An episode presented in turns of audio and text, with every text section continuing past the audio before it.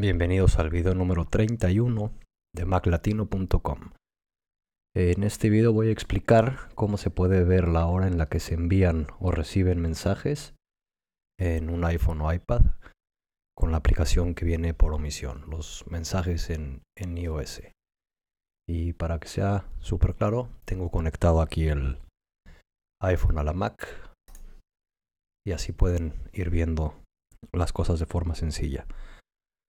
Si abrimos la aplicación de mensajes, lo común o lo bueno, lo que siempre pasa es que la aplicación agrupa todos los mensajes por fecha. Entonces aquí como pueden ver hasta arriba dice que hoy se recibieron los mensajes y ahí te pone todos los demás hacia, hacia abajo, pero no te pone el horario en cada uno de los mensajes.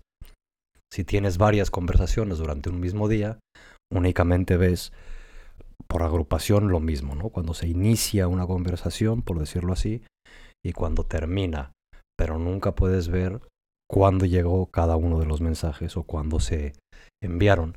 Y la gente cree que no se pueden ver, pero no es así.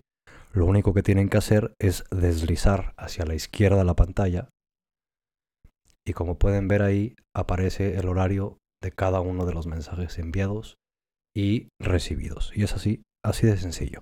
Simplemente deslizar a la izquierda y puedes ver bien todos los horarios de cada mensaje.